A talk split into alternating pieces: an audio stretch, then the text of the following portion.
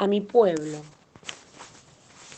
Compañeros peronistas, pocos podrán imaginar la profunda emoción que embarga mi alma ante la satisfacción de volver a ver de cerca a tantos compañeros de los viejos tiempos, como a tantos compañeros nuevos, de una juventud maravillosa que tomando nuestras banderas para bien de la patria, están decididos a llevar al triunfo. También, como en los viejos tiempos, quiero pedir a todos los compañeros de antes y de ahora que dando el mejor ejemplo de cordura y madurez política, nos mantengamos todos dentro del mismo orden y tranquilidad. Mi misión es de paz y no de guerra. Vuelvo al país después de 18 años de exilio, producto de un revanchismo que no ha hecho sino perjudicar gravemente a la nación. No seamos nosotros colaboradores de tan fatídica inspiración. Nunca hemos sido tan fuertes. En consecuencia, ha llegado la hora de emplear la inteligencia y la tolerancia, porque el que se siente fuerte suele estar propicio a prescindir de la prudencia. El pueblo puede perdonar, porque en él es innata la grandeza. Los hombres no solemos estar siempre a su altura moral, pero hay circunstancias en que el buen sentido ha de imponerse. La vida es lucha, y renunciar a esta es renunciar a la vida. Pero, en momentos como lo que nuestra patria vive, esa lucha debe realizarse dentro de una prudente realidad. Agotemos primero los módulos pacíficos, que para la violencia siempre hay tiempo. Desde que todos somos argentinos, Tratemos de arreglar nuestros pleitos en familia, porque si no, serán los de afuera los beneficiarios. Que seamos nosotros, los peronistas, los que sepamos dar el mejor ejemplo de cordura. ¿Qué onda la marea? Ahí mando link. De una, ya me meto. De una, ya me meto. En trending. Buenísimo. Preparo el mate y me sumo. Bueno, estamos todos. Mati, ¿estás grabando? Grabanding. Y bueno, arranca la marea. Y como dice mi amiga Sol. La marea no es una ola que pasa, arrasa.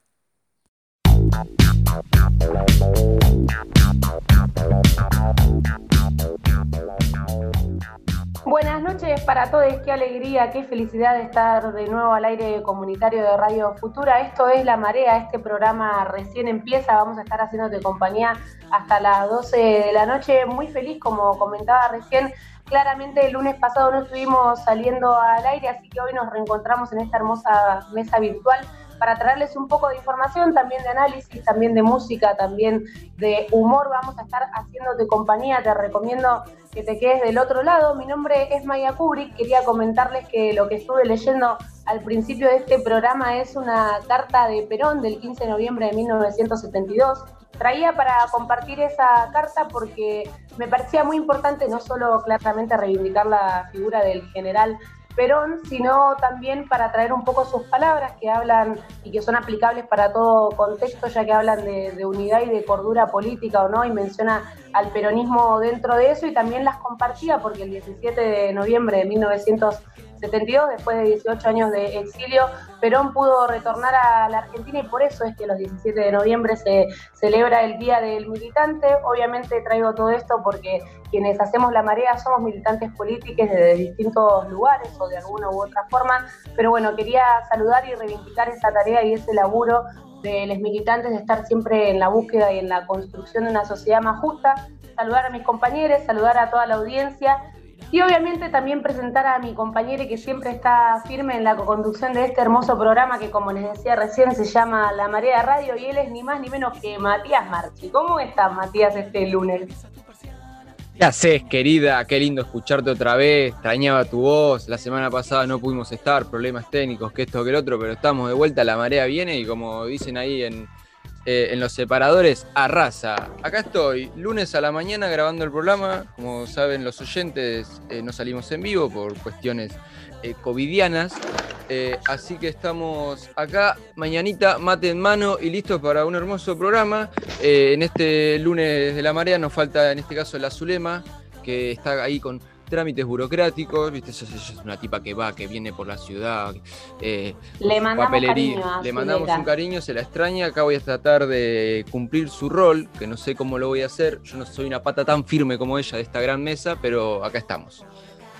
Pero bueno, como siempre comento igual, Mati Marchi es muy multifacética y además de estar ahí ahora en la producción cargándose al hombro, porque Zule, como decíamos recién, está en el banco haciendo una que otra cosita y le mandamos un abrazo grande, Mati además está en la co-conducción, así que nada, tenemos como una participación completa del compañero y ahí como para arrancar con este programa, en esta pequeña mesita que armamos siempre al principio para charlar un poco de la situación platense, queríamos comentar algo de lo que está sucediendo con el nuevo código de convivencia.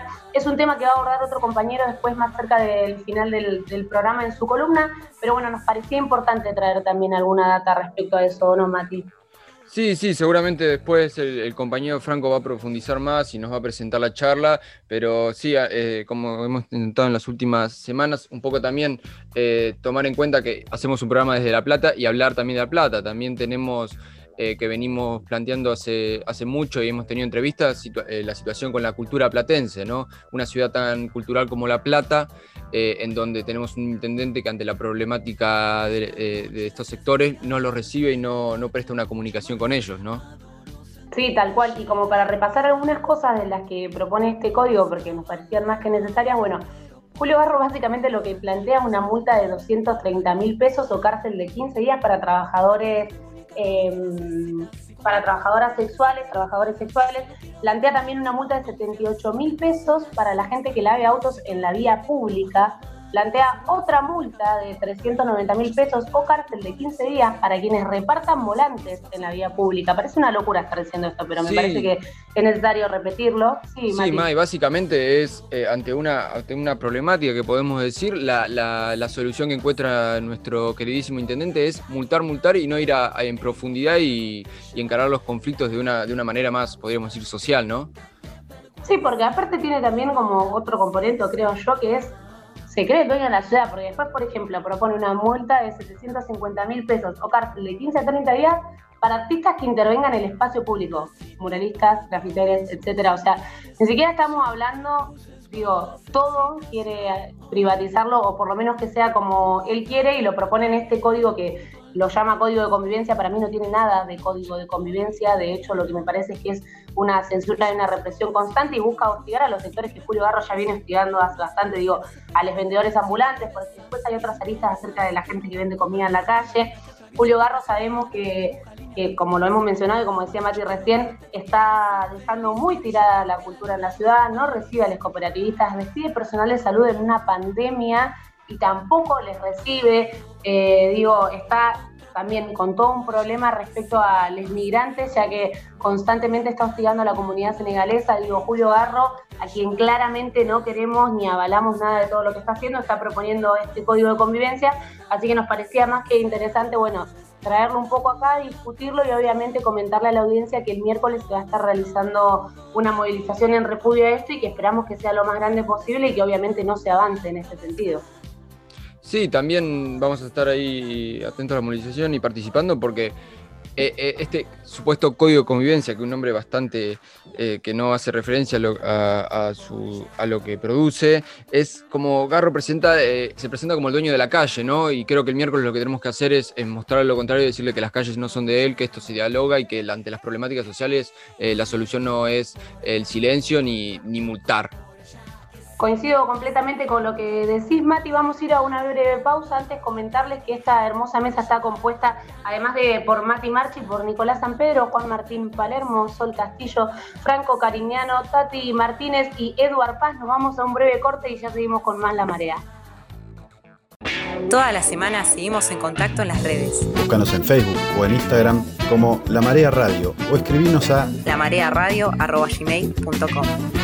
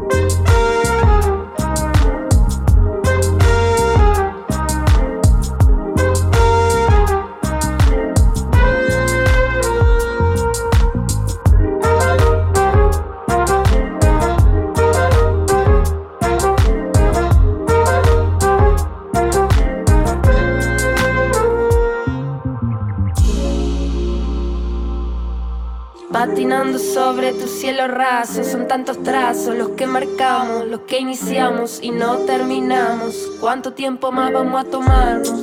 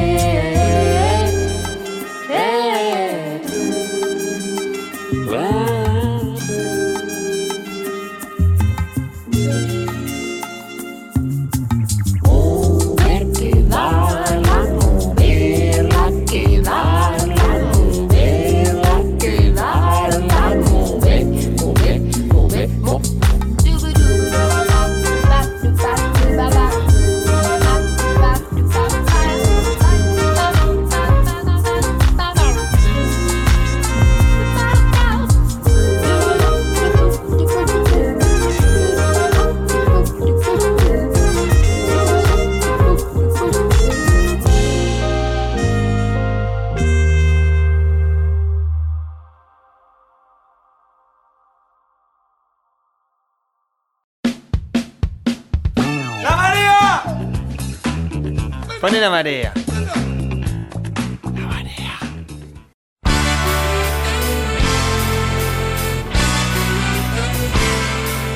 Seguimos al aire comunitario de Radio Futura FM 90.5. Esto es La Marea, una ola que no simplemente pasa, sino que arrasa. Vamos a ponernos a analizar y a charlar sobre el mundo del deporte y sobre algo que es más que importante y que nos viene a comentar Eduard Paz, esta semana estuvimos viendo que varios jugadores de fútbol, hablando del fútbol masculino claramente, eh, fueron autorizados a, volver a jugar en sus clubes.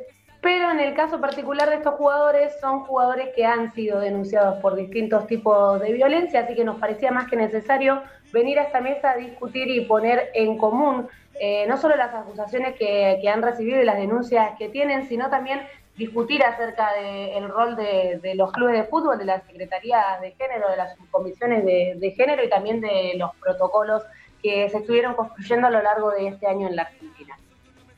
Hola Mai, ¿cómo estás? Eh, mesa, espero que estén bien, eh, que tengan y que estén teniendo un buen comienzo de semana. Y con respecto justamente a lo que venís mencionando, creo que es importante tocar estos temas, estos temas porque cuando por ahí se pensó que se había avanzado ¿no? hacia un fútbol sin violencia de género, porque muchos clubes empezaron a avanzar en la creación de estas eh, áreas, en estas subcomisiones que, venís mencionando, ¿no? de, para abordar la temática. Tres jugadores con causas abiertas por violencia de género fueron titulares en sus respectivos equipos, como bien mencionabas vos, teniendo aún causas abiertas. Eh, Johan Carbonero en Gimnasia, Jonathan Cristaldo en Racing, Sebastián Villa en Boca. Esto empezó a hacer ruido la semana pasada, el domingo pasado, o sea, hablamos del domingo 8, eh, por, esta cuestión de que los tres jugaron como si nada, pero este fin de volvieron a repetir, o sea, volvieron a estar eh, concentrados, volvieron a, eh, a, competir, volvieron a estar como titular en sus equipos como si nada hubiese pasado. Eh, lo sucedió por ahí abrió muchos debates, ¿no? Puso en tela de juicio el actuar de los dirigentes y los clubes, pese a ser pionero en la materia, eh, Gimnasia y Racing hicieron oídos sordos a los respectivos protocolos, a los protocolos que tienen. Sin embargo, en el caso de Boca, que no solo no tiene protocolos, sino que tampoco tiene un espacio institucional especializado en la materia, se había realizado un buen trabajo separando al jugador en un principio, pero todo fue tirado a la borda en cuestión de horas y bueno, y hasta, hasta el momento Villa sigue eh, compitiendo como si nada en el Geneise. Empezando por ahí para refrescar un poco los casos, empezamos con el caso de, de Carbonero, que jugador colombiano es una de las incorporaciones nuevas de gimnasia. 48 horas antes de que se dispute el partido contra Vélez, la semana pasada, el colombiano fue denunciado ¿no? por eh, acoso y tentativa eh, y abuso sexual por una recepcionista del Hotel Temporal Suite, donde el jugador se hospedaba en la ciudad de La Plata, pese a que la joven declaró ante la fiscal Virginia Bravo en la, en la unidad oficial 7 y el club eh, platense activó el protocolo institucional de acción en situaciones de violencia de género, el futbolista no solo siguió en la lista de convocados, sino que fue titular y convirtió un gol eh, para el equipo del Bosque en, cuando empató con, el, con Vélez, ¿no? A todo esto la subcomisión de género, obviamente por ahí se enfocaron eh, los ojos en, en, este, en este espacio, afirmó de que y aclaró en su cuenta que estaba a la disposición de la joven y que no formó, parte de la decisión de, que, Carbonero fuera titular, por ende, eh, mm, mediante ese comunicado también comunicaba de que eh, estaban acompañando a la joven y que no apoyaban esta medida. El 28 de noviembre del año pasado, Racing informó que Cristaldo había sido licenciado temporalmente para colaborar con la investigación del pronto esclarecimiento de los hechos denunciados por Morela de las Heras, su ex eh, compañera, podríamos decir, su ex pareja. Tres meses después, el delantero que tenía una perimetral de 300 metros y por 150 días jugó el trofeo de campeones con, con el equipo dirigido en ese momento por Chacho eh, Eduardo Coudet. La causa corre el riesgo de quedar archivada ya que la investigación se retrasó porque el jugador también a su vez nunca fue citado a indagatoria por la justicia. Eh, eso también da otro vistazo de cómo actúa la justicia en estos casos. El 28 de abril del corriente año, ante la denuncia de Daniela Cortés por violencia de género, Boca comunicó, estamos en contacto con los abogados y representantes del jugador Sebastián Villa para profundizar sobre el episodio y tomar las medidas que correspondan. En medio de una temporada, la verdad, bastante estancada por la pandemia, al jugador se lo suspendió, aunque no lo separó eh, después del plantel y hasta incluso jugó amistosos, estando, eh, estando ¿no? todas las competencias paradas. Los dichos corrieron el foco por ahí de lo importante porque Cortés eh, mencionó en Instagram que, que, lo personal no debe trascender a lo laboral, por el caso de Villa, por eso también que el jugador sigue jugando, pero por ahí desde este espacio y, si lo ponemos en este contexto, de que no hablamos de una figura común o no hablamos de, una, de personajes cotidianos, son jugadores profesionales, son jugadores eh, por ahí que, que se convierten en ídolos para alguien, muchas veces niñes, y es una locura por ahí que Villa siga siendo premiado con la titularidad, ante, eh, teniendo una causa eh, abierta por violentar a una mujer. Esa por ahí es la discusión general, general que, arranca todo, ¿no? También eh, por ahí yendo también a lo, a, lo, central, que es Boca, uno de los clubes más grandes del continente y si no más grandes de, la Argentina, eh, que se queda fuera de la discusión que viene dando los clubes al día de hoy con lo que respecta al área de género, la verdad que llama muchísimo la atención, ni mucho menos cuenta obviamente tampoco con un protocolo de acción contra la violencia de género, esto por ahí eh, creo que es la falencia más grande que tiene eh, Boca. No hablamos solamente de, las políticas, por ahí obviamente tienen que estar acompañados con los sectores políticos, entre otras cosas, eh, con acciones políticas, no con sectores, mejor dicho, corrijo eso. pero ahí nos preguntamos, ¿no? ¿Cómo debería actuar un club teniendo estas herramientas? Un claro ejemplo de eso, ah, y a seguir obviamente, es Vélez, el Fortín fue el primer club del fútbol argentino en tener un espacio institucional para abordar estas temáticas. Cuando el jugador Miguel Brizuela eh, fue acusado de agredir a su novia, además de ejercer em, violencia verbal, psicológica, el club decidió apartarlo ¿no? del equipo y aguardó obviamente la resolución de la fiscalía para decidir cómo proceder, si seguía jugando o no, qué sucedía con el jugador.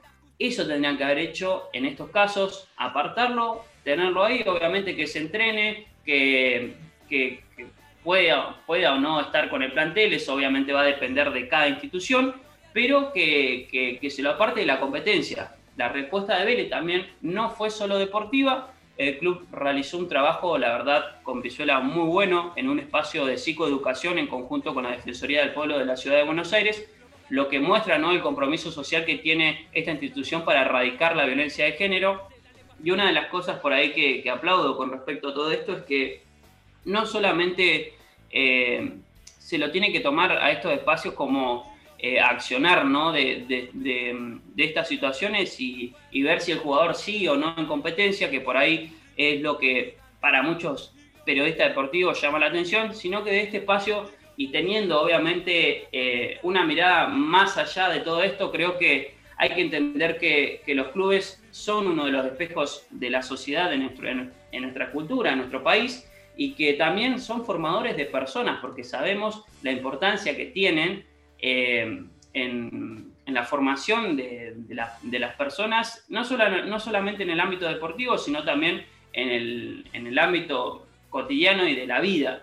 La directora del área de Paula Ojeda explicó justamente que la perspectiva de género no debe ser adoptada como política de gestión, como bien mencionábamos hoy, y que los protocolos no son pensados como una herramienta sanitizadora, eh, sancionatoria, disculpen, y punitivista, sino como una herramienta plástica que se adapte a las necesidades y que sirva para prevenir, difundir, concientizar en temáticas de violencia de género y para evitar que se situaciones deportivas. No sé si por ahí alguno quería mencionar algo con respecto a esto. Sí, yo había levantado la mano hace un ratito, o sea, me parece más que necesario el tema que, nos compartís, Edu, porque claramente, obviamente soy de las personas que se enfurece cuando leen todo este tipo de noticias. Sobre todo el caso Villa es algo que venimos arrastrando hace bastante tiempo, que lo hemos charlado en el otro programa que siempre comentamos con Edu que hacemos, que es La No Se Mancha. Digo, venimos como analizando todo, todo lo que viene sucediendo. En primer lugar, lo que decís es fundamental. que uno de los clubes como Boca no tenga un protocolo no solo habla del club en sí mismo, sino habla de la necesidad de que haya una política o algo que presione porque como veníamos diciendo antes, no puede ser que sean sugerencias de la AFA que haya protocolo, ya no tiene que haber sugerencias, digo, lo habíamos charlado en un momento, ¿no? Van a ser más sugerencias eh, en un momento, tienen que ser presiones o exigencias de alguna u otra forma. Realmente para mí y lo digo porque lo hemos charlado en otras veces que se ha propuesto también, si un club no tiene un protocolo para accionar, bueno, que no compita, digo, o sea, un club de esta magnitud. Lo hemos charlado, lo han propuesto distintos, distintas personalidades, que eso ya lo habíamos traído a la mesa, pero bueno, me sigue pareciendo muy importante y me sigue dando bronca que estemos a esta altura del año y que, por ejemplo, Boca todavía no tenga ese protocolo y que de hecho sea eh, el club que le, que le, da lugar de nuevo a Villa. Y ahí entiendo eh, las declaraciones de de la, compañera Cortés y entiendo que las traigas también Edu, pero bueno, me parece que mm, en contraposición a esto de que lo personal no tiene que trascender a lo laboral, claramente desde este lugar siempre decimos que lo personal es político también, me parece que tiene un rol totalmente fundamental, como decís vos, este tipo de figuras que trascienden y que tienen sus nombres en miles de camisetas que se venden y que son súper reconocidas. Es muy importante lo que hagan en su vida personal, que Ramos o no, y es algo que va a estar en discusión y si no, bueno, que se vaya a jugar un potrero Villa. O sea, perdón que lo diga en estos términos, pero me parece que esa es una discusión importante, así que nada, quería agregar eso y obviamente celebrar siempre toda la, información que traes, Edu, y todas las discusiones que nos planteas sobre esta mesa.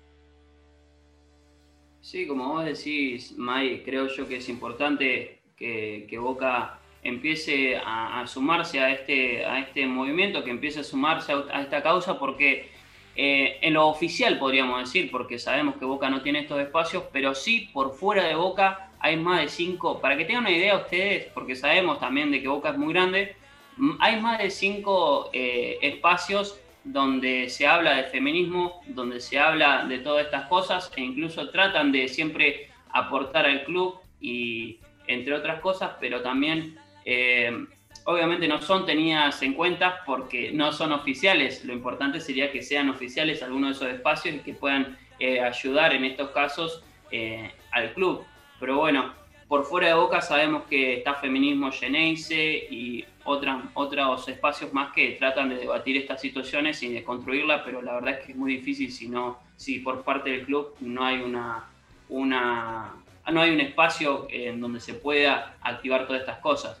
Otro interrogante, y ya para ir cerrando, que se pone en la mesa es la que sobre la AFA, la Casa Madre del Fútbol Argentino, jamás emitió opinión sobre el tema, pese a la relevancia de lo mismo, es necesario que dicho espacio empiece a generar políticas en pos de igualdad y es importante que desde ahí, eh, como espacio rector, surjan iniciativas para que todos los clubes, no solamente 5 o 6, eh, avancen en el mismo sentido. A diferencia de la AFA, el Estado viene haciendo bastante bien las cosas con respecto a todo esto.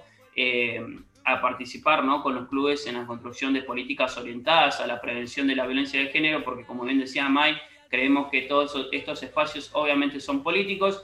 Sin ir más lejos, a fines de octubre, Estudiantes de La Plata se transformó en el primer club de la provincia de Buenos Aires en colaborar con el Ministerio de la Mujer, eh, Políticas y de Género y Diversidad Sexual.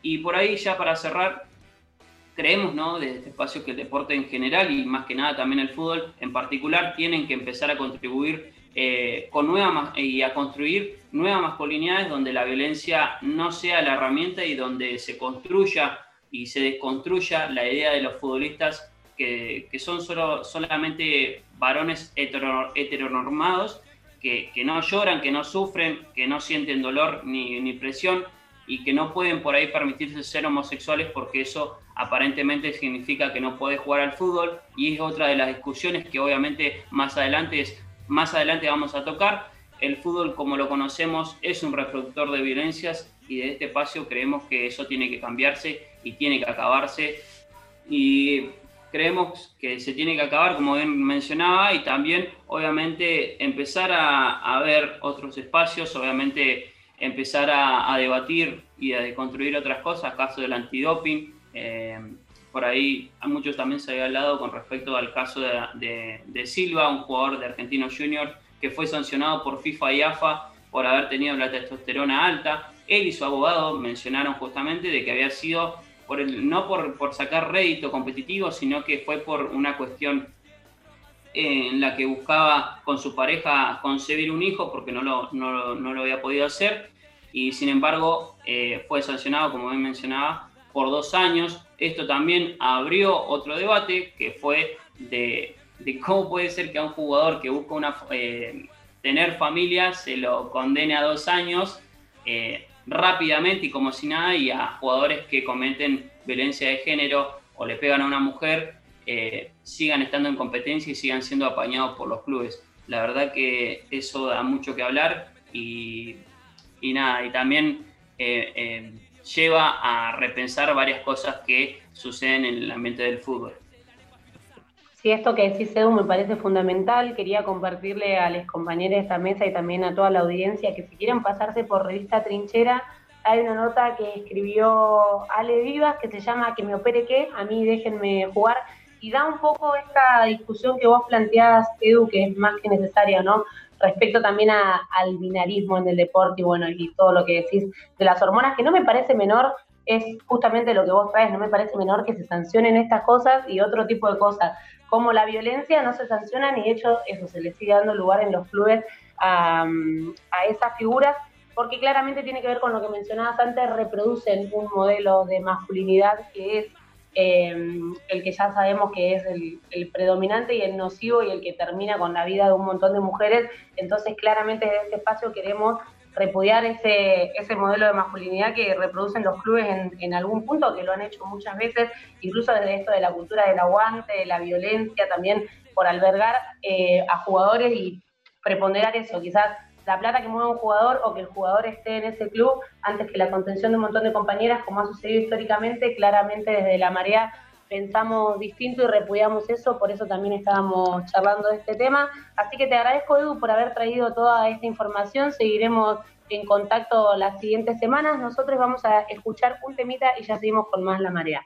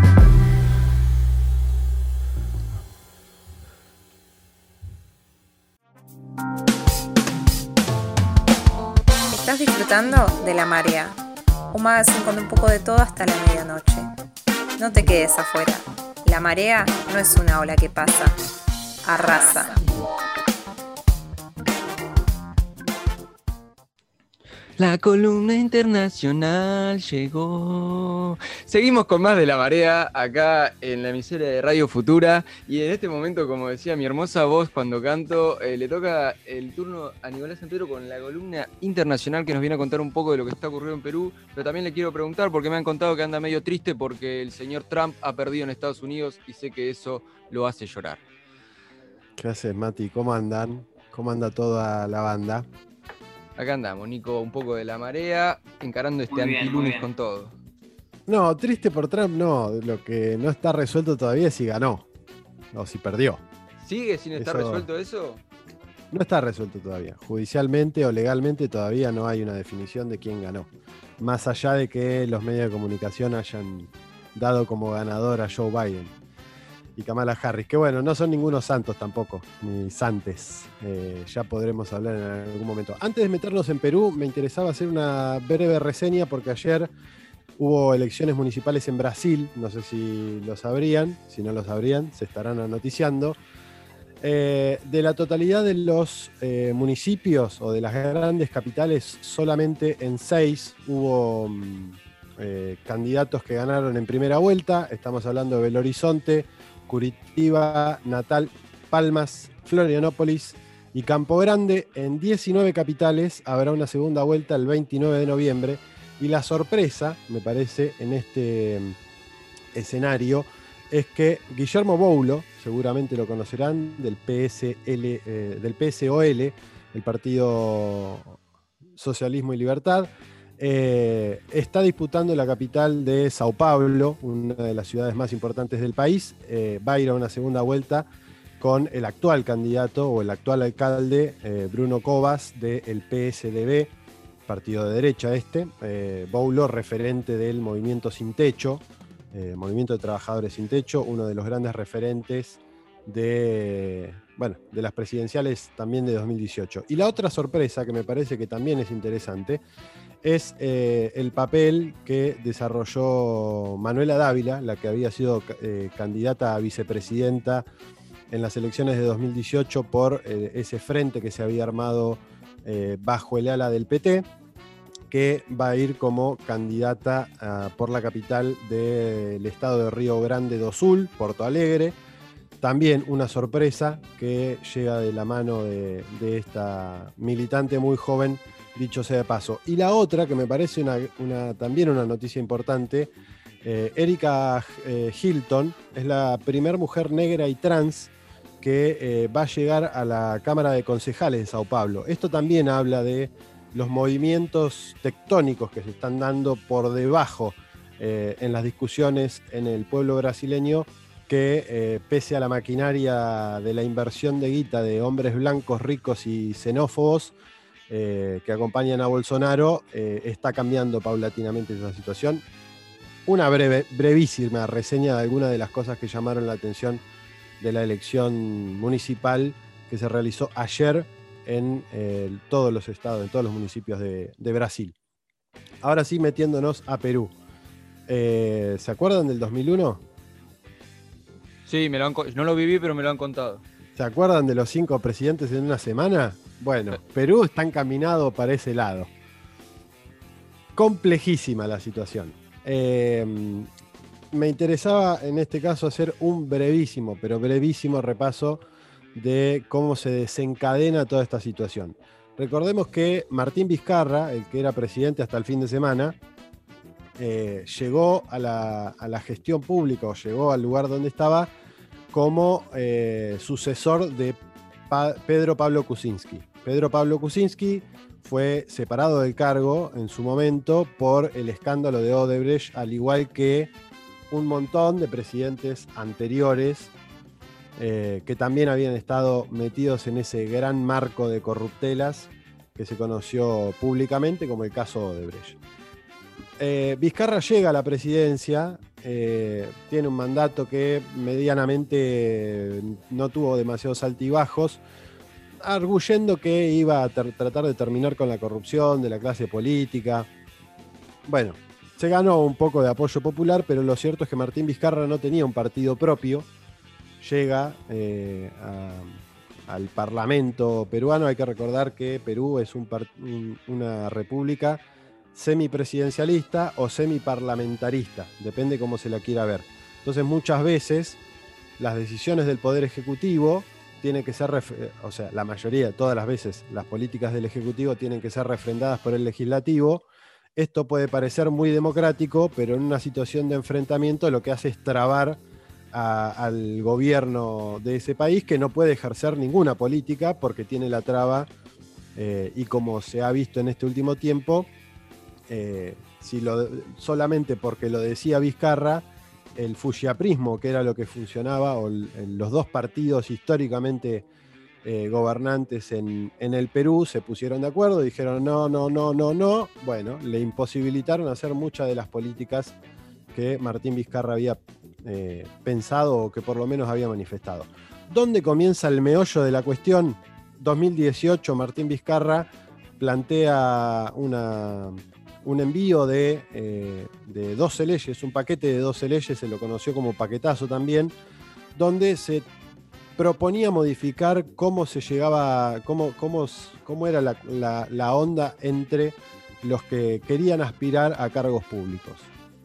Precisamente en esta línea de tratar de barrer con la corrupción, un poder legislativo muy cuestionado en términos sociales, por eh, lo que había sucedido, esto que veníamos diciendo. El fujiaprismo, lo que se conoce como el fujiaprismo, es la confluencia de dos estructuras. Una, el fujimorismo, que tuvo en su momento como cabeza Alberto Fujimori, presidente entre, 2000, entre 1993 y 2000, presidente o dictador, depende cómo lo quieran llamar. Hemos charlado de, esto en, en, este programa, en Revista Trinchera ha habido alguna ha habido alguna nota. Y el otro, eh, después de que se retira y que lo encarcelan a, Fujimori, quien comanda su, ese, ese ala eh, o ese partido, es su hija Keiko Fujimori, que también estuvo cuestionada por eh, situaciones de corrupción, también estuvo presa. Y el otro partido es el APRA, que en su momento condujo a Alan García, también presidente que se suicidó antes de que lo detuvieran por el escándalo, de Odebrecht. La situación es que estos dos partidos vienen desde hace más de dos décadas gobernando el país y haciendo negocios con lo que se conoce, eh, o en realidad no lo que se conoce, allá tienen una, una, confederación de empresas.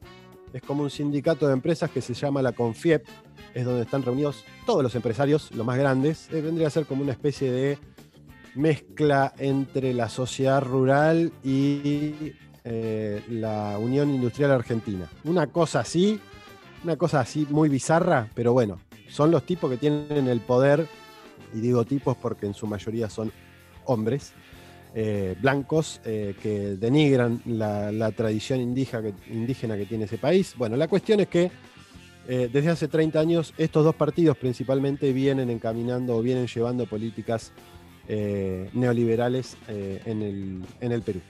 Esto obviamente ha generado durante todas estas décadas un deterioro cada vez más agravado de la situación social. Esto se ha visto en múltiples situaciones. Quizá había una esperanza con Ollantumala en su momento, que de hecho fue apoyado por Chávez y por Lula, pero eh, también muy condicionado en su momento este, este expresidente también encarcelado por el escándalo de Odebrecht. Eh, no llevó adelante muchas de las cosas que había, que había planteado. Incluso algunos analistas planteaban que había sido bancado incluso financieramente por Lula y por, el PT pero bueno, la cuestión es que eh, desde hace 30 años Perú viene viviendo una situación cada vez peor eh, en este sentido. Lo que decía, eh, Vizcarra intenta mandar, este paquete de leyes y ahí es donde se arma la hecatombe, el fujiaprismo se le paró de manos y dijo no va a salir nada de esto. Esto llevó a que en reiteradas oportunidades eh, pidieran lo que en Perú se conoce como la moción de, de confianza. La moción de confianza es poner en discusión los ministros y las políticas. Si se aprueba, esto es, como una especie de plebiscito que se vota en términos, nacionales. Las tres veces no lograron, en realidad sí lograron, tuvo que cambiar en dos oportunidades el gabinete. La cuestión es que lo que pasa este fin de semana es que se da la segunda moción de vacancia. La moción de vacancia, para ponerlo en términos sencillos, vendría a ser como una especie de juicio político, pero que le hace el Congreso al presidente. Y acá es donde eh, se empieza a complicar la situación porque, bueno, la acusación por la cual eh, hacen la moción de vacancia, esta última, que destituye a, Martín Vizcarra, tiene que ver con una supuesta, eh, un supuesto hecho de corrupción mientras él era alcalde de una localidad. Se dice que cobró una determinada guita para una obra pública. La cuestión es que eso está ni siquiera está eh, encaminado firmemente como un proceso judicial. Es la sospecha de que desde ese lugar muchos analistas eh, y muchas analistas hablan de que esto fue un golpe de Estado similar a lo que pasó con Dilma Rousseff en Brasil en 2016 o lo que pasó con Fernando Lugo en 2012, cuando también los parlamentos en esos casos utilizaron herramientas que están contempladas en la legislación para eh, culpabilizar y responsabilizar de hechos de corrupción a determinado funcionario, en, esos casos a los presidentes, y destituirlos.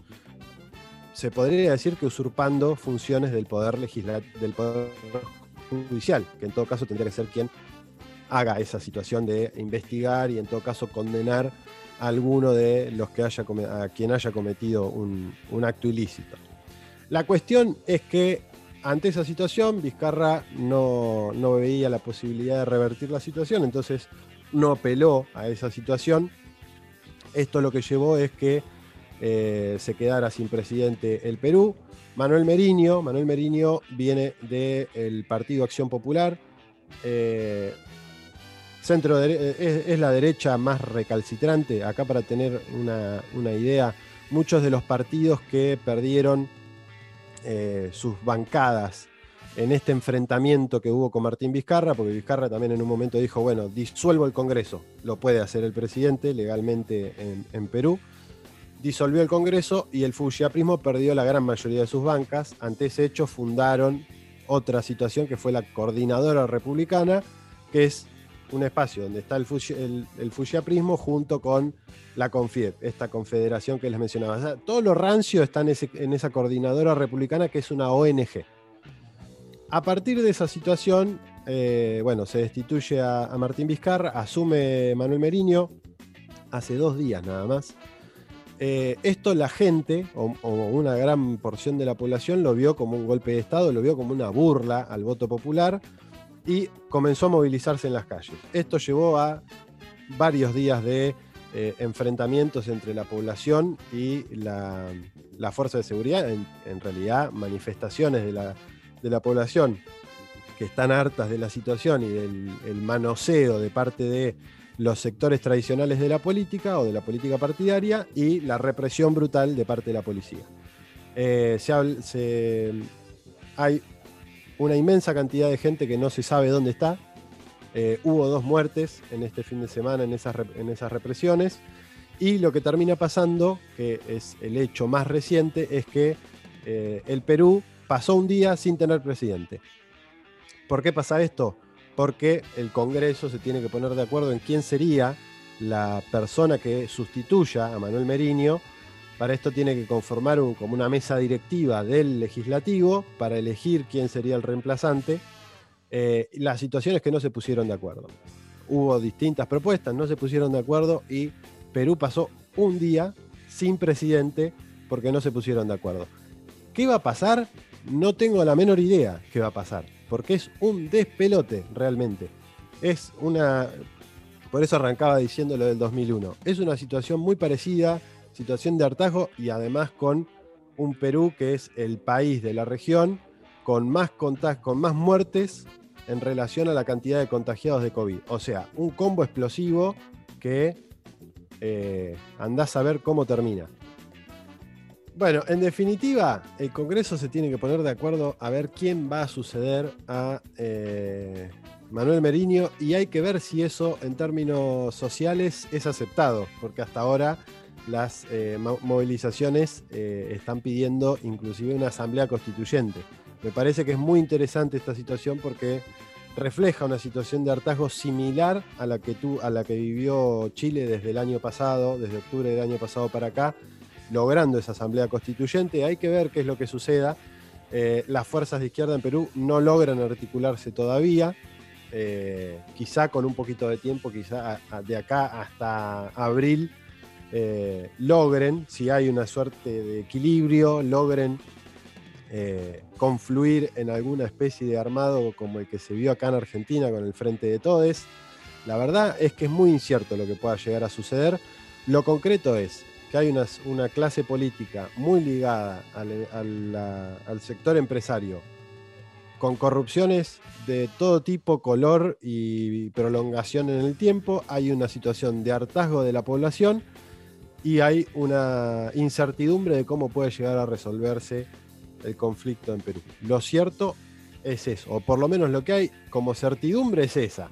Después cómo puede desencadenarse o cómo puede devenir, no lo sabemos. Ojalá sea por ese proceso constituyente que dé vuelta como una media eh, la realidad política eh, eh, peruana. Pero esto no es más que una expresión de deseo. Buenísimo, Nico, estaremos al tanto y seguramente en un futuro nos traerás más información de Perú. Ojalá que, sea por el camino que, que mencionás, que no tengamos eh, más represión y, muertes en el Perú y, de- y desde acá de, La Marea estaremos atentos a lo que sucede eh, e informándolos. Eh, por otro lado, nos iremos a... Este es el fin de la primera hora de La Marea, así que nos vamos a una pausa y regresamos con más.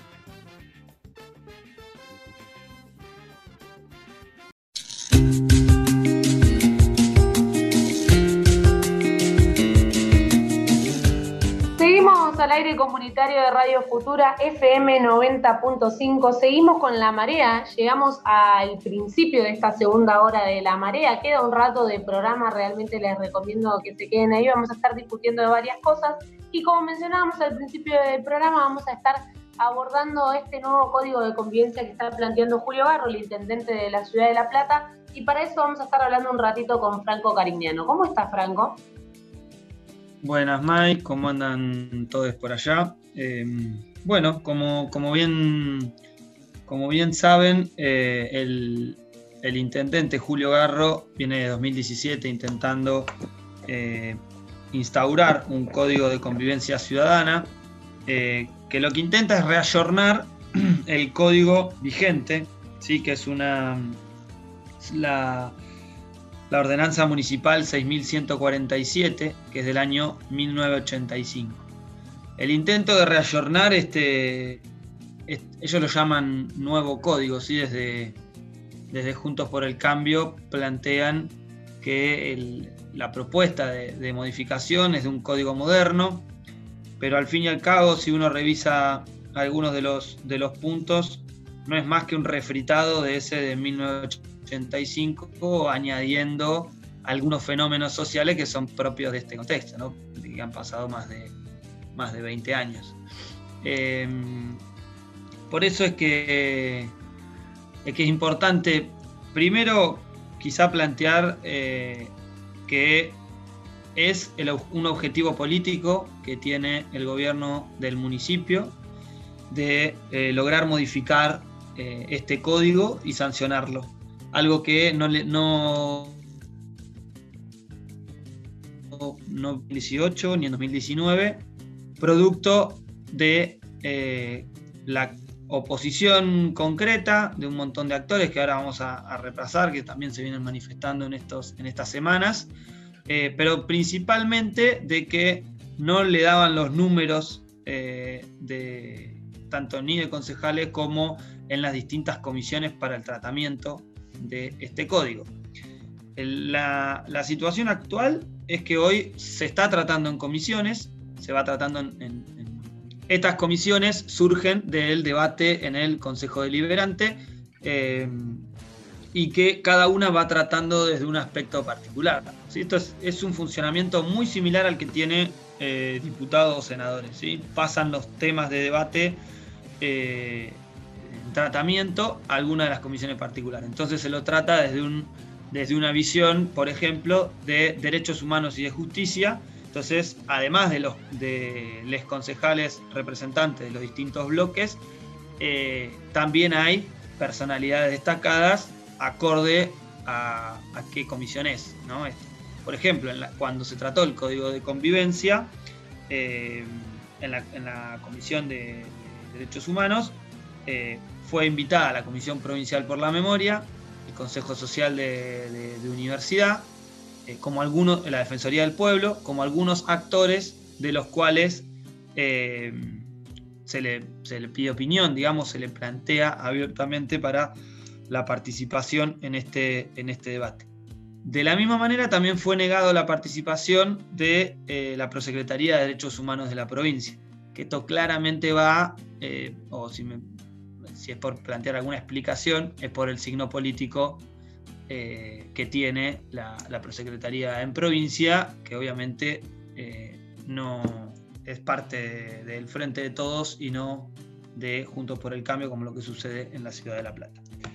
Em, bueno, como decimos, también lo, que hay es una, férrea oposición desde los eh, concejales opositores que no nuclean exclusivamente al frente de todos. Digo, recordemos también el GEN eh, tiene eh, representación en ese consejo y también se opone a este, a este código y están discutiendo la posibilidad de presentación de un proyecto propio, más allá de las modificaciones que se le viene haciendo a este código eh, de convivencia ciudadana. Como, como lectura, hoy, Juntos por el Cambio, la, gestión de Garro tiene más representantes para, poder sacarlo en las comisiones y tirarlo antes de fin de año al Consejo Deliberante y que se apruebe este código. Eso es lo, gran, lo, más preocupante de esta, de esta situación y que lo tienen como objetivo político antes de que termine este año. Por ende, la idea y la proyección de eh, Julio Garro es que esto se, eh, se anuncie el, eh, a principios de diciembre, ¿sí? que se firme el nuevo código. cuando hablamos de que hay oposición, bueno, hay, una, hay oposición obviamente de organizaciones sociales y políticas, organizaciones feministas, vendedores ambulantes, trabajadoras sexuales, centros culturales y espacios de desarrollo de la cultura, organismos de derechos humanos, eh, comisiones de migrantes, gremios, sindicatos, eh, todos estos eh, actores representantes de todos estos espacios estuvieron participando en las distintas conferencias de prensa que se estuvieron realizando desde fines de, octubre hasta la semana pasada. La semana pasada, si no me equivoco, fue el martes, la conferencia en el Dardo Rocha, eh, y el, martes anterior también había habido otra conferencia en el mismo lugar, con la intención de informar sobre eh, un código que es fundamental, digamos, que habla de un, de un acuerdo social o de, una, de una discusión que deberíamos tener todos los platenses sobre cómo queremos utilizar el espacio público o sobre qué queremos que funcione en el espacio público y qué no.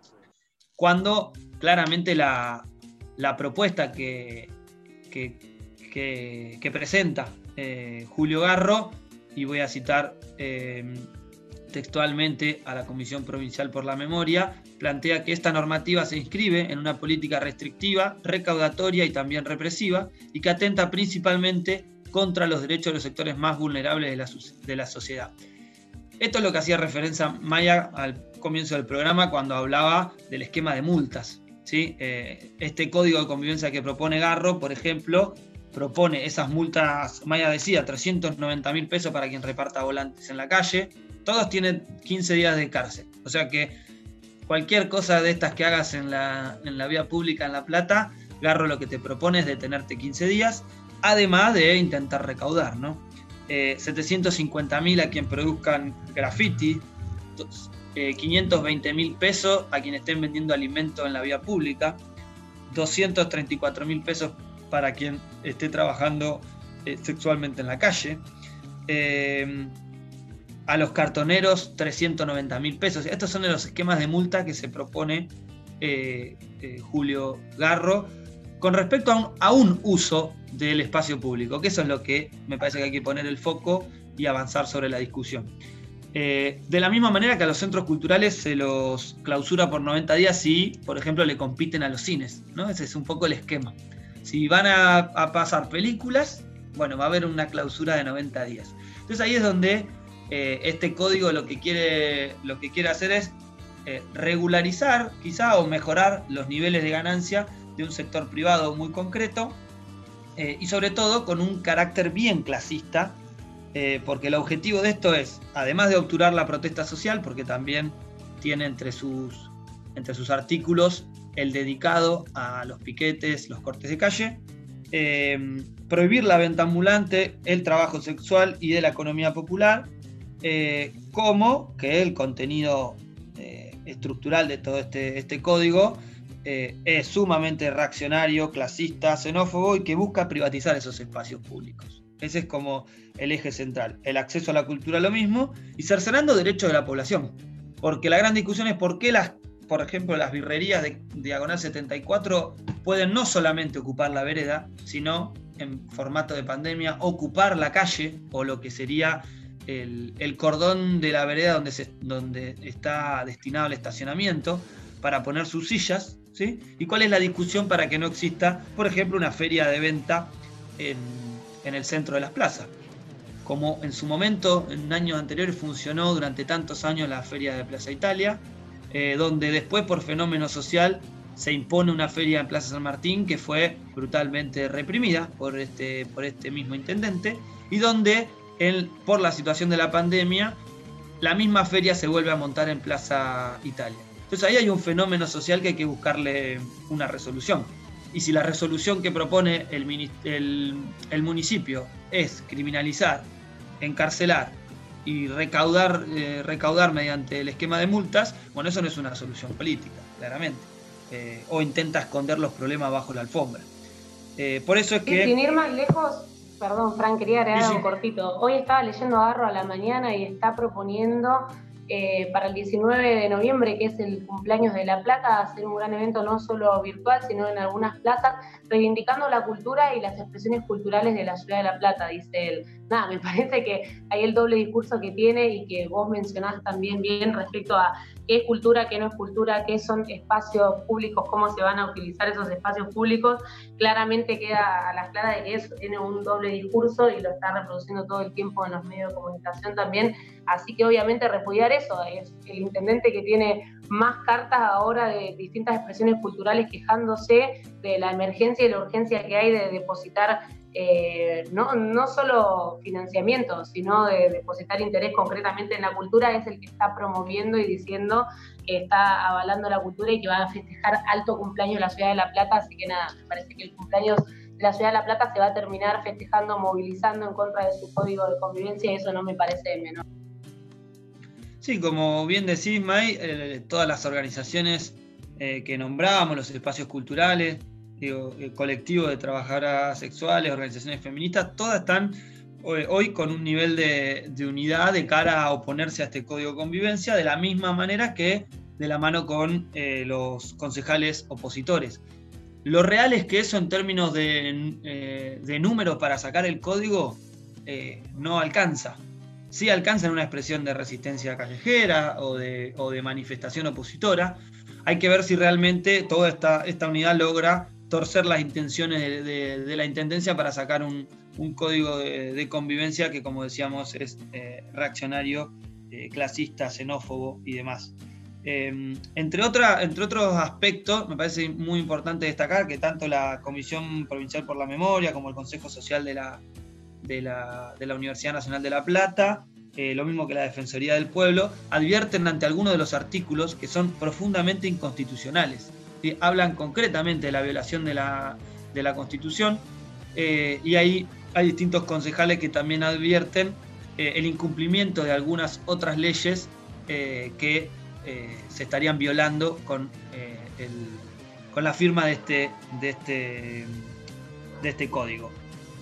para nombrar algunos personajes que me parece que son importantes, nosotros nombramos mucho a Julio Garro, claramente es el, intendente de, la ciudad y su, máxima autoridad. Eh, pero es importante también conocer algunos de los otros nombres que comúnmente no aparecen en ningún lado, que no le conocemos ni la cara. Eh, Virginia Pérez Cataño es la secretaria de Convivencia y Control Ciudadano, digamos la encargada de llevar adelante un poco esto. Eh, Romina Cayón es la concejala y la que está a cargo de la comisión que lleva adelante, una de las comisiones que lleva adelante esta discusión, y Javier Morroy, que es el operador político de, todo esto, que es el encargado, ¿no? se propone como el encargado para eh, realizar las modificaciones eh, y tirar un código que sea eh, por lo menos un poco más transitable para, todo este rango opositor. Lo real es que a este código hay que presentarle una, oposición férrea muy fuerte y para todos los vecinos de La Plata saber que, lo, que se, lo que se está proponiendo no es ni más ni menos que la privatización del espacio público el negocio de unos pocos y que el negocio de los mismos tipos que hacen negocio con, toda con todas las estructuras de la municipalidad, como por ejemplo con el esquema de las cooperativas, que ya en algún momento le dedicaremos el tiempo que se merece, porque claramente indica la caja negra que tiene Garro en la Intendencia en, el municipio de la ciudad de La Plata, junto con estos funcionarios y funcionarias que nombrábamos hace un rato, los cuales son cómplices de estos años de saqueo al municipio platense.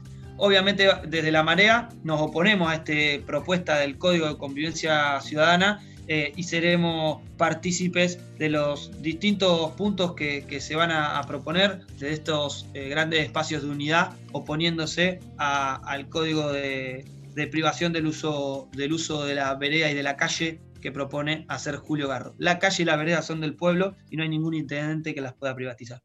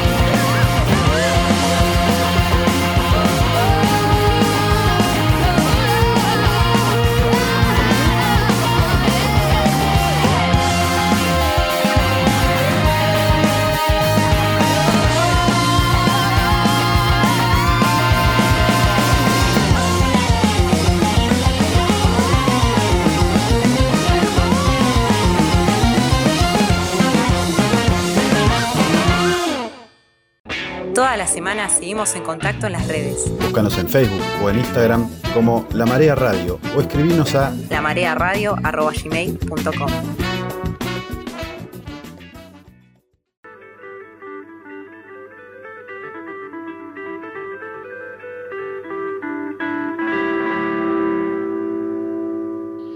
Pasábamos escuchando una canción que no sé cuál era, porque la decido después de hacer el programa cuando lo estoy editando, pero seguramente va a ser una canción, voy a decir una canción melancólica, una canción media triste, para este lunes, así después elijo una medio para arriba para terminar el programa, pum para arriba, seguramente me olvide lo que estoy diciendo ahora y ponga cualquier otra cosa.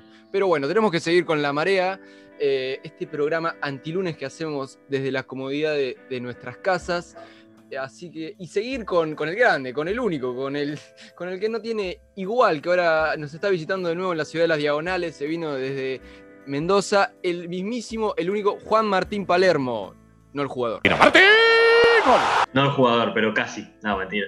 ¿Cómo andás, Mati? Un saludo grande para toda la mesa y para toda la, la gente del otro lado. De vuelta, como vos decías, en la hermosa ciudad de las Diagonales, Hoy tenemos eh, una columna que tiene que ver con un grupo de jefes militares y de diferentes fuerzas de seguridad que estaban retirados, que encabezaron una, una mesa de encuentro que se autodenominó Mesa de Encuentro Libertador General San Martín.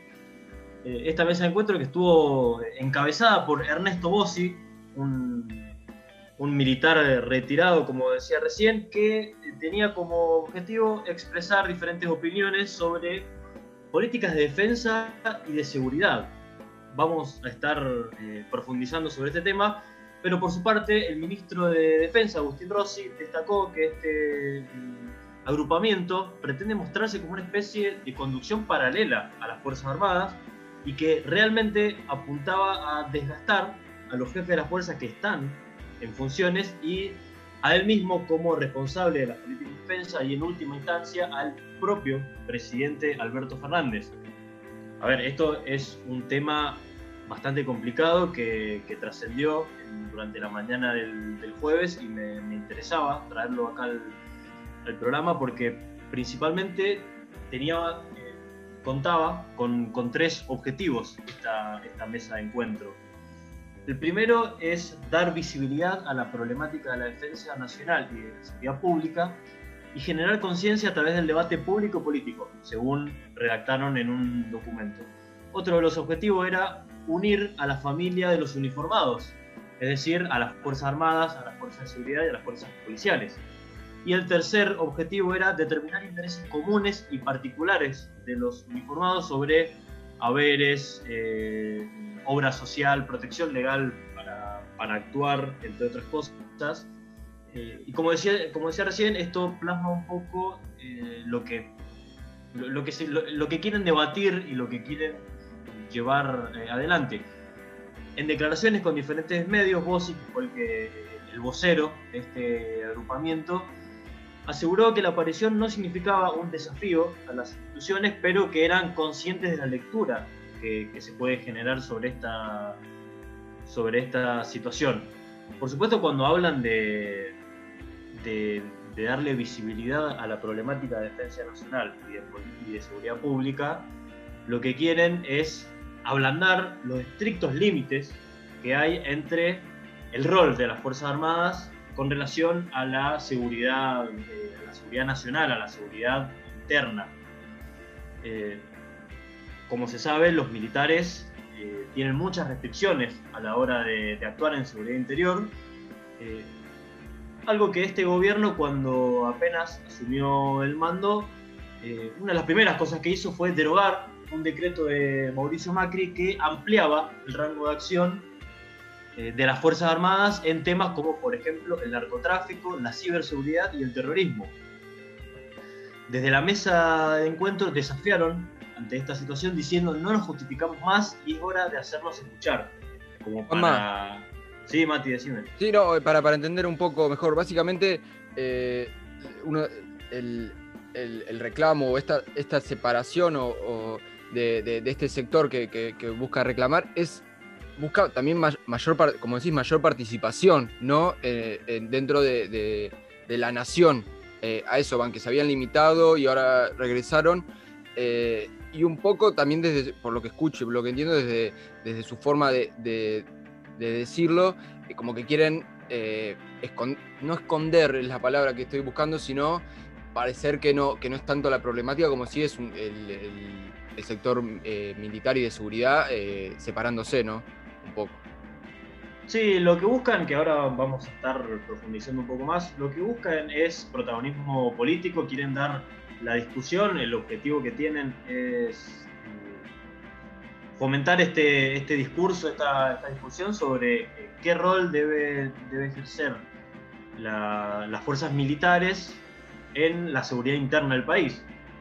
Esto que, que se vio un poco agravado con el decreto que, de, Mauricio Macri, que apenas en su momento gobierno derogó, eh, que eh, para reclamar mayor participación de, las fuerzas militares en eh, lo que tiene que ver con la, seguridad interior. Pero, ¿quiénes, para, para entender, ¿no? ¿Quiénes, quiénes son los que, los que pertenecieron a esta, a esta mesa de encuentro?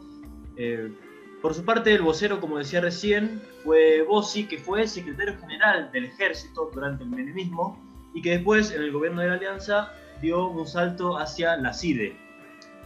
Eh, un poco lo que, lo que reclaman ahora, esto de un reclamo de, tipo gremial, por así decirlo, eh, gente eh, allegados a las fuerzas de seguridad que, están en, en funciones hoy en día, dijeron que su gestión fue pésima, que nunca el salario del ejército estuvo tan mal como cuando estuvo Bossi de, secretario general. Otros de, lo que la, de los que la integran es el teniente general Claudio Pascualini, del Observatorio de Seguridad y Defensa, el general Daniel Raimundes, que es de la Sociedad Militar Seguros de Vida, que fue sede de la, de la reunión y donde se tomó la, la fotografía, que después se, se, dio a conocer, una fotografía en una, una especie de terraza donde se ven todos estos, estos personajes. El comandante general Ricardo Spadaro, que es de Gendarmería Nacional. Esto lo, traigo a colación para ver eh, las diferentes agrupaciones que están presididas por militares eh, retirados, que son los que eh, impulsaron esta, esta, mesa de encuentro. Y otro también que me quería, que quería destacar es el ex comisario general de la Policía bonaerense en la gestión de María Eugenia Vidal, que es Pablo Bresi. Hubo, otros también protagonistas que, estuvieron en esta mesa de encuentro, pero que no, voy a traer a colación ahora. En cuanto a lo sucedido, Agustín Rossi afirmó que se trata de una operación política, que está encabezada por Bossi, que, eh, según dijo el ministro de Defensa, es un conspirador nato, porque ya conspiró contra Néstor Kirchner en el 2004. ¿Qué fue lo que pasó en el 2004? Se realizó una cena, una cena en el regimiento de patricios en la que apareció por sorpresa y por orden del propio Néstor Kirchner el entonces ministro de Defensa de la Nación, José Pampuro.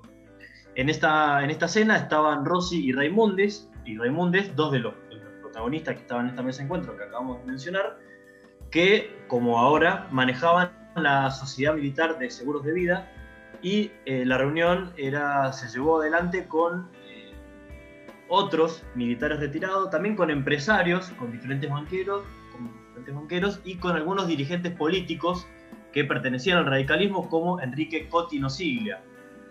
Cuando apareció el ministro de Defensa, José Pampuro, eh, el, este dirigente, radical que menciono, le dijo, ojo que no estamos conspirando. Y ahí fue cuando Pampuro le respondió y le dijo, con eso que me decís me garantiza que sí me estás conspirando. Por supuesto que la oportuna intervención del gobierno de Néstor en ese momento impidió entonces que se avanzara en esa, en esa organización. Y por lo visto, 16 años después, Bossi y Raimundes eh, siguen con las, mismas, eh, con las mismas intenciones. Acá vuelvo a hacer mención sobre esto de, eh, de, que, quieren plantear la discusión de la, de la política de defensa de, de la nación, que que tienen un objetivo de desgaste, sin duda. No es eh, el rol del, personal militar retirado presentarse en una agrupación de estas características. Además, que es una eh, agrupación política, según dijo Rossi, financiada por asociaciones mutuales de las, de las Fuerzas Armadas. esta mesa de enlace generó una serie de, de, de cuestionamientos y repudios de muchas organizaciones políticas, de organizaciones sindicales, de organismos de derechos humanos, como por ejemplo la titular de Abuelas de Plaza de Mayo, Estela de Carlotto, que dijo que este agrupamiento busca desestabilizar cuando estamos atravesando un momento muy difícil como país. Lo positivo de esto que este fuerte repudio que, generó por, los ámbitos que, que mencionábamos, eh, generó una rápida reacción, eh, una rápida reacción que hizo que las autoridades de las mutuales que participaron de esta, de esta mesa de encuentro anunciaran su retiro. Hasta el propio desconocimiento de este grupo. Esto fue bastante, bastante raro, bastante llamativo, eh, porque durante la tarde del jueves, que fue cuando se conoció esta noticia, empezaron a llegar diferentes cartas de las instituciones que hacíamos mención al propio Ministerio de Defensa, en las que todas advertían que no integrarían esta, esta mesa de enlace. Por ejemplo, la Sociedad Militar Seguro de Vida, que, es la que presiden estos generales que, o ex generales que, que hacíamos mención, dijeron que nunca, que, que, no formaron parte y que no van a formar parte de esta mesa de enlace cuando en la foto se vio a Daniel Raimundes, que es el, el referente de esta Sociedad Militar Seguro de Vida. Agustín Rossi disipó todo tipo de dudas en su cuenta de Twitter que dijo que para la buena salud de la democracia y de las Fuerzas Armadas, eh, la mesa de enlace militar no se, no, se, no se formó. Alberto Fernández, por su parte, también declaró públicamente sobre este hecho, dijo quienes, que, quienes conducen las Fuerzas Armadas son oficiales de la democracia y que los que protagonizaron esta mesa de enlace son personajes de otro tiempo. Me parece muy importante destacar la, gran labor de, Agustín Rossi en esta, eh, en esta situación que se le presentó el, pasado jueves, que eh, rápidamente puso a todo el ministerio a, trabajar y que rápidamente se pudo disipar y desarmar esta, mesa de conspiradores que se, que se estaba formando para, bueno, eh, un poco desestabilizar y, y empezar a, a, insertarse en el, en el, debate político con las cuestiones que tienen que ver con la, con la defensa nacional y, el rol de las, de las Fuerzas eh, Armadas de, de, este país, ¿no? No, ahí para aportar a lo que decía Juanma, me parece que es clave, durante el kirchnerismo se hizo todo un proceso para de, determinar bien qué, qué cosas podían hacer las Fuerzas Armadas y qué no, hacia lo, eh, prohibiendo, así taxativamente prohibiendo la intervención de, las Fuerzas Armadas en, los problemas de seguridad interior. Macri, con dos decretos, que fueron el 683 y el 703, eh, me, medio como que dejó sin efecto muchas de... dejó sin efecto dos, en, realidad dos decretos de 2006, que reglamentaban y terminaban de darle forma a esa definición que está contemplada en la Ley de, de, Defensa Nacional, la de Seguridad Interior y la de Inteligencia, todas leyes que fueron muy consensuadas. Con la vuelta del Frente de Todes, eh, el Chivo Rossi vuelve a poner esos decretos en vigencia, el 727 y el 1691, y esto lo que generó es esa diferencia. Acá me parece que, como bien señalaba Juanma recién, lo que intentaron hacer, de hecho, es el trascendido de que en realidad eso fue una foto y era una, era una reunión más como si nos hubiésemos juntado nosotros acá y después algune eh, dice, no, esto lo hicimos para conspirar, que no sé qué, bla, bla, bla. En realidad hay algunas, algunas personas retiradas de, las fuerzas que dicen que, eh, que, es totalmente falso que exista esa mesa judicial, que en realidad es un, una operación política para tratar de hacerle pisar el palito a Rossi y enfrentarlo a las Fuerzas Armadas. Bueno, eh, es, eh, pinta más que es eso, que es una operación política para tratar de, de, desgastar al gobierno y a la figura de Agustín Rossi, que me parece uno de los ministros más prolijos que tiene, que tiene el gobierno nacional, eh, más que a, un peso real de que haya una sublevación de un sector de la Fuerza Armada. De hecho, este personaje que mencionaba Juanma recién, que no me sale el apellido, eh, abiertamente es macrista digamos. No es que lo disimula, es macrista.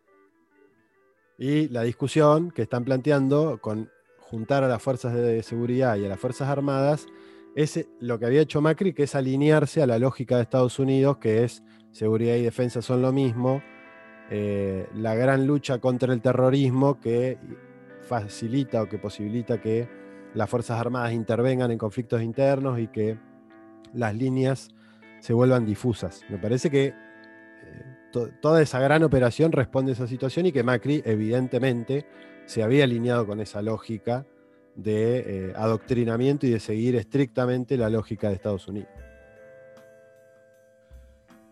Buenísimo el aporte que, que sumás a, lo de Juan, al recorrido que hace con lo sucedido. Eh, hay que estar atentos, sí, creo que también el, desgaste este político que está sucediendo. Tenemos deudas saldadas acá en la democracia argentina, pero siempre hay, viejos fantasmas que vuelven y hay que estar atentos a su accionar y, y saber actuar ante ellos. Vamos a escuchar una canción y volvemos con más de, La Marea. Che, eso de hacerse el disimulado, no sé. ¿Para qué te di mi teléfono? ¿Eh? Nene, ¿por qué no llamaste si pensas en mí? Tu vida se hizo imposible cuando aparecí. Nene, ¿por qué no llamaste? piensas en mí. No lo hagas todo tan difícil. Decirme que sí.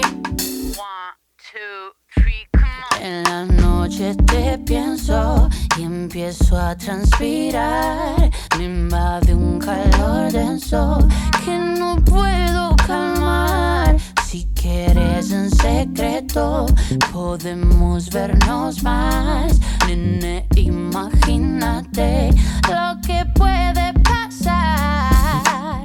Flaco, no tenemos nada que perder. Oh, si no nos vemos, sé que esto va a doler. Oh, no mientas,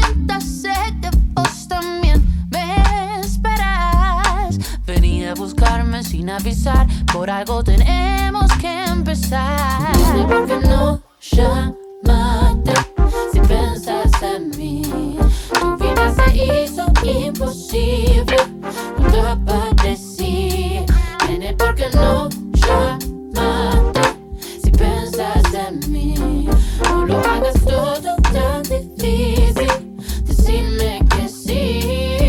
sí. ¿Por qué no te venís a mi casa y lo hacemos en mi habitación? Si miras un segundo el teléfono, te mandé mi ubicación. 649-701-821. Si decides, llámame nos vemos. Nene, ¿por qué no llamaste? Vida se hizo imposible cuando aparecí. Nene, ¿por qué no llamaste? Si piensas en mí, no lo hagas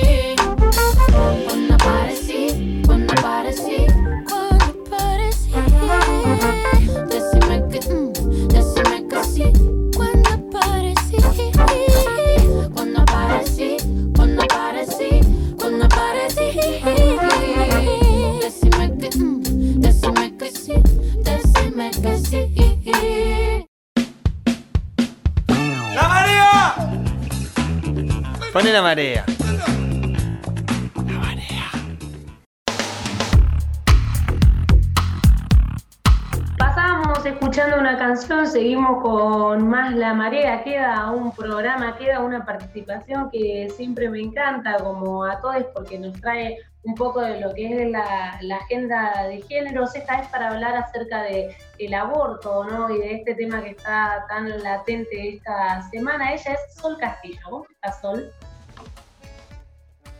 Hola May, hola a toda la mesa de la marea. Eh, contenta de arrancar otro programa más. Eh, y bueno, se extrañó la semana pasada, pero estamos de vuelta y con mucha información. Eh, hoy particularmente voy a estar charlando de, dos temas. El presupuesto 2021, que bueno, que varios lugares salieron a hacer referencia a la perspectiva de géneros que incluye, y eh, el aborto 2020 o bueno, la, discusión que se está dando en torno a si se presenta o no el proyecto de ley que había sido una de las promesas eh, de campaña, eh, así como también lo había reafirmado el presidente Alberto Fernández en la, asamblea, apertura de la Asamblea Legislativa. Eh, en principio, con lo que tiene que ver con el presupuesto 2021, el 15 de septiembre el Ministerio de Economía presenta este proyecto, que en términos reales aumenta 13 veces más a lo que se destinaba a género y diversidad eh, en relación a presupuestos anteriores.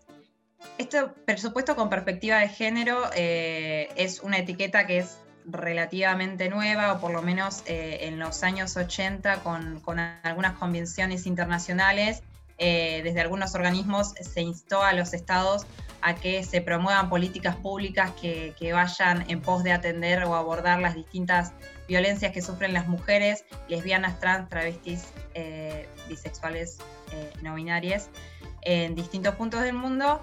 en Argentina, hace los últimos dos proyectos que se presentaron durante el gobierno de Mauricio Macri, eh, incluían este etiquetado de presupuesto con perspectiva de género, pero bastante tramposo porque en realidad hacía referencia más a, estos, a estas políticas que se instaban desde los organismos internacionales, pero que concretamente el presupuesto que se destinaba a, las políticas direccionadas no, no era tal. De hecho, en en el 2019 del presupuesto total lo que tenía que ver con políticas públicas para el abordaje de las violencias de género representaba el 3,72%, en el 2020 representó el, el 3,64%, o sea, disminuyó. Eh, y hoy en este presupuesto del 2021 representa el 12,93%, ¿no? Eh, o sea, es que es un, valor mucho mayor eh, y que es este porcentaje, de todas formas hay que aclararlo. Eh, hay, mucha, hay, un laburo que se dieron desde distintos sectores feministas que hoy están en, el Estado, que es el de pensar eh, políticas, o sea, directas y algunas indirectas, y hacer repaso de todas las políticas que existen hoy en día y que, bueno, que eso, directa o indirectamente, abordan las cuestiones de género. Acá como para, para ponerle un número, bueno, 1,3 billones de pesos eh, se van a estar destinando para estas, políticas. Em, y con respecto a esto, eh, todavía quizás quedan algunas deudas eh, que son igual deudas históricas, ¿no? generalmente todo lo que es destinado a, o por lo menos la mayor parte de estos presupuestos están apuntados a lo, que es políticas ligadas a la seguridad social, ¿no?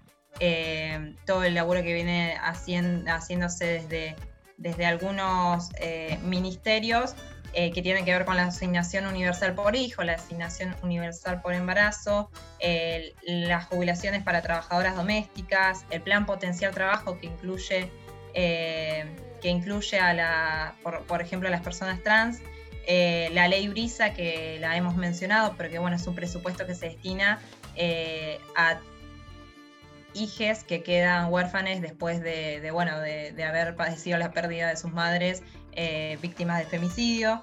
el plan Acompañar, que, bueno, fue, es, es, nuevo y que lo lanzó este año el Ministerio y que concretamente es un ingreso para todas aquellas personas que estén atravesando por violencia eh, por razones de género, eh, y que esto es importante porque una de las insistencias que hacemos de los movimientos feministas es, bueno, es imposible que eh, quien padece o atraviese una violencia de género pueda salir si ni siquiera tiene garantizado un ingreso económico que le permita sobrevivir, ¿no?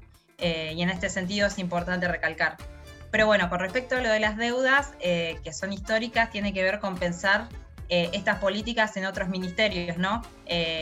desarrollo social, eh, por ejemplo, salud de menor parte, pero son, son áreas que, que con toda esta carga de, lo que es los cuidados que, se pone sobre los cuerpos feminizados, nada, quizás está más saltado. Hay otros espacios, otros ministerios que son áreas más masculinizadas, por así decirlo, en la que, bueno, todavía quedan discusiones pendientes para, para nada, para que general, para que realmente estén atravesadas con la perspectiva de género.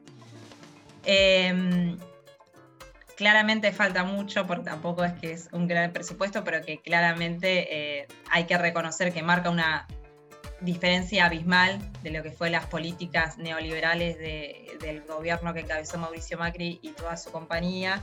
Eh, deseos, eh, eso en ese sentido es saludable y que me parece que es algo que desde los feminismos lo festejamos porque estuvimos en las calles, hicimos bastante ruido como para que se escuchen nuestras demandas. Eh, y además que, bueno, eh, por ejemplo, en el Ministerio de Economía, Marcela de Alessandro es una compañera que hace muchos años viene insistiendo con la economía, con la economía desde la perspectiva feminista y bueno, hoy que esté ocupando un espacio concreto en el Ministerio de Economía, bueno, también es un festejo. Con respecto al otro tema, que es el aborto 2020, eh, nada, se ha salido con, con un eslogan muy tiene su, costado cómico, que es Alberto tiene un retraso.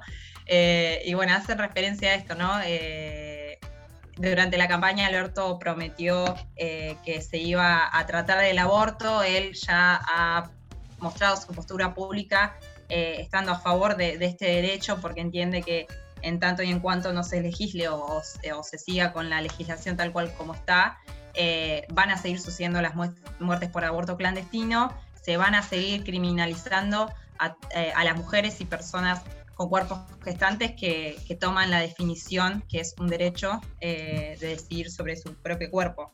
Eh, bueno, hace un tiempito Vilma Ibarra, que es la secretaria legal y técnica, salió a confirmar que, el proyecto se va a discutir, se va a presentar en noviembre y entraría en discusión en, en sesiones extraordinarias.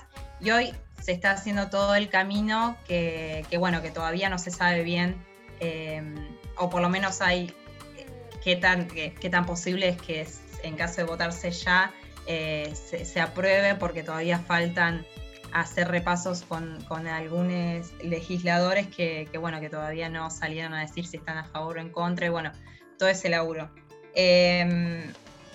nada, desde la campaña vienen insistiendo con distintas movilizaciones eh, para reclamar esto. concretamente lo que se discutiría ahora es el proyecto que presentan desde el Ejecutivo, porque de la campaña que se presentó en mayo de 2019 pierde estado parlamentario ahora el 20, eh, y, pero bueno, de todas formas eh, ya han planteado que mientras tanto se presente un proyecto va a ser saludado.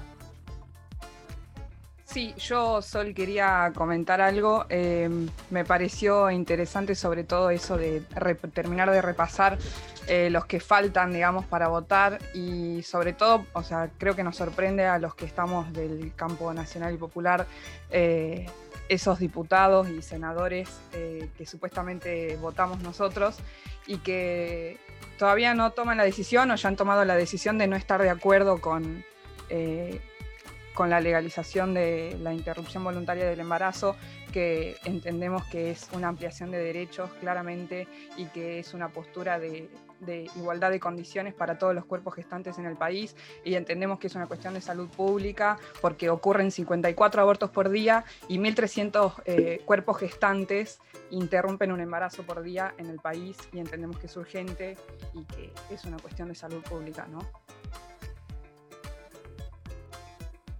Sí, tal cual, Tati. A esos datos, eh, también, bueno, eh, creo que los vimos en el mismo lugar, eh, planteaban que desde la vuelta de la democracia hasta 2016, según datos oficiales, que tampoco son eh, los mejores para estas temáticas, murieron 3.040 personas por abortos clandestinos. Y bueno, un número que también salió a difundir las socorristas en red, que son compañeras que, que se dedican a acompañar los abortos, que durante este año, hasta el 30 de septiembre, eh, estuvieron acompañando a 13.934 personas en la decisión para abortar.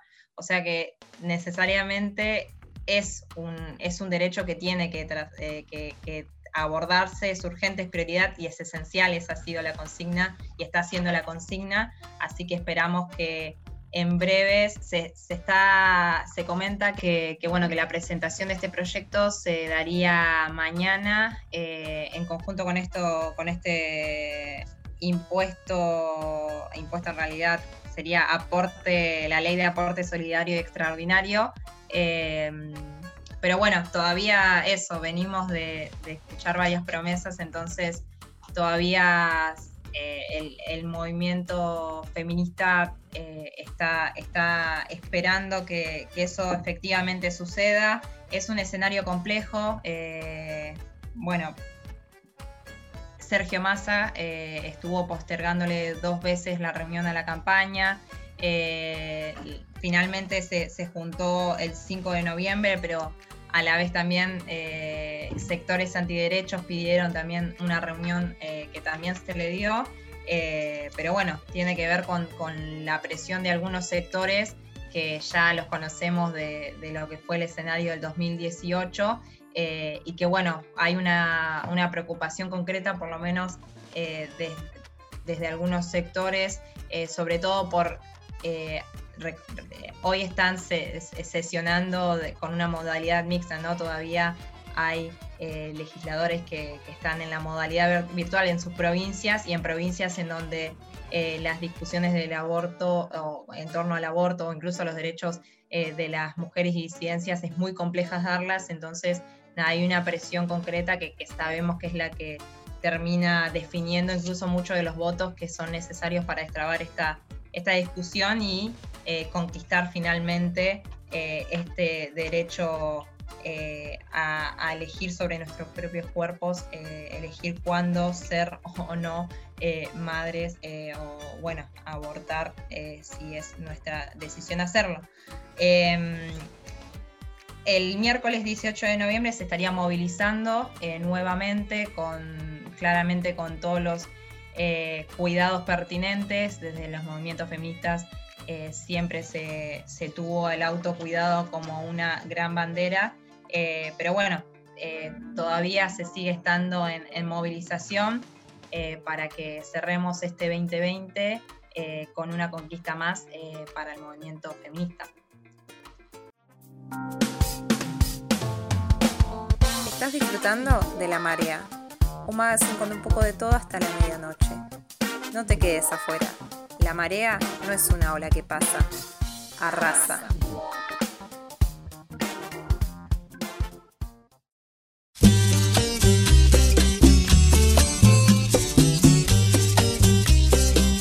Y bien, ya llegando a este cierre del programa y escucho una motosierra desde la ventana que me interfiere, espero que ustedes no la estén escuchando. Eh, tenemos una nueva visita, la segunda podríamos ir a tercera porque la primera fue fallida, porque tuvimos problemas técnicos, pero acá tenemos de nuevo a mi queridísima amiga que está acá compartiendo cuartos con todo el distanciamiento social debido, estamos con barbijo, todo. Eh, tengo a Tatiana Martínez que, nos viene a hablar un poco de lo que sucedió aquel 11 de noviembre, ¿no, Negrita? Exactamente. Así que te escucho nomás. Hola, ¿qué tal a toda la audiencia que nos está escuchando del otro lado? Quiero saludar a todos mis compañeros que están ahí también haciendo el aguante. Eh, Tal cual, como decía Matías, el 11 de noviembre de 1951, las mujeres argentinas ejercíamos por primera vez nuestro derecho a votar. Eh, la ley número 13.010, aprobada el 23 de septiembre de 1947, luego de años de lucha de muchos sectores feministas y sindicales feministas, anarquistas y socialistas, eh, se aprobó y en aquel día histórico de noviembre votó casi el 90% del padrón de mujeres que para que eso ocurra, entre el año 47 y el año 51, Evita eh, promulga un empadronamiento de las mujeres, donde se empadronan 3 millones y medio de mujeres que hasta ese momento solamente tenían su partida de nacimiento y ahora podían acceder a una libreta cívica con todo lo que eso incluye de derechos eh, eh, civiles, ¿no? Esto me parece constituyente en la construcción de la identidad para las mujeres argentinas de los 50 en adelante y de esas urnas salieron electas 109 mujeres con cargos de diputadas, senadoras y legisladoras provinciales, eh, ayudando así al segundo triunfo de Juan Domingo Perón con el 63,4% de los votos. Eh, me parece que la ley 13.010 eh, significó la legitimación del lugar de las mujeres como sujetos de transformación de la política y de la realidad y de la historia de nuestro país. Creo que lo que nos toca hoy es seguir construyendo política y seguir construyendo desde la política en pos de una realidad mejor para todos los habitantes de nuestro país y de la matria grande. Eh, ese 23 de septiembre de 1947 eh, salió una multitud a Plaza de Mayo a festejar y Evita decía lo siguiente. Recibo en este instante de manos del Gobierno de la Nación la ley que consagra nuestros derechos cívicos y la recibo ante vosotras con la certeza que lo hago en nombre y representación de todas las mujeres argentinas, sintiendo jubilosamente que me tiemblan las manos al contacto del laurel que proclama la victoria. Eh, creo que Evita hablaba en todas eh, en nombre de todas las mujeres argentinas y hace 59 años eh, ejerciendo ese derecho a votar, eh, nada, como decía Evita y Elvira Rawson, Julieta Lanteri, Carolina Musili, Alcira Moró, que son un montón de mujeres que ayudaron para que eso ocurra. Creo que la tarea que nos toca a nosotras ahora, hoy, es continuar con esa lucha por la igualdad de derechos y oportunidades por más justicia social, ¿no? Eh, creo que nos toca y es nuestra tarea seguir apoyando como la ley de aportes de las grandes fortunas, de toda esa gente que eh, tiene más. Eh, también la presentación nuevamente de la ley de la interrupción voluntaria del embarazo, como hablábamos hace un rato con Sol, luchar por el derecho a la tierra y la vivienda, por la ley del manejo del fuego y para que dejen de hacer lo que quieran con nuestro territorio. Todas esas compañeras que fueron y por todas las que hoy somos, las que luchamos en el mundo y por todas las que vendrán, es lo que nos toca y es nuestra tarea seguir construyendo y solamente seguir apoyando esa lucha por el futuro mejor y por realidades mejores para todos. Hermoso, Tati, el aporte que nos traes, bueno, como todos estos programas desde que te sumaste realmente para que nos quedemos pensando un rato, también para que rescatemos esa fecha del 11 de noviembre y, podamos poner en común un rato a analizar cómo nos ha hecho cambiar y avanzar como sociedad también el hecho de poder estar votando. Digo, en este programa somos bastantes las mujeres y siempre estamos dando esas discusiones y sin ir más lejos, bueno, el derecho al voto y bueno, como mencionabas antes, Evita y de por sí tener una libreta cívica son, son muchas cosas que han sido revolucionarias en ese proceso histórico y que claramente siguen vigentes ahora y nos sirven como bandera de lucha y también tienen que ver con todas las manifestaciones que posteriormente dan los feminismos y cómo fueron creciendo esos movimientos, también el poder como acceder y construir en conjunto desde estas redes, así que me parece zarpado el aporte que traes, te agradezco. Le agradezco a toda la mesa de la marea, le agradezco a Sol Castillo, Franco Carimiano, Nicolás San Pedro, Eduard Paz, Matías Marchi, Juan Martín Palermo, Zule Capela, que no estuvo, pero que le mando un abrazo gigante. Esto fue todo por hoy, nos encontramos el lunes que viene, que tengan una gran semana, hasta luego. Chau, chau. Adiós.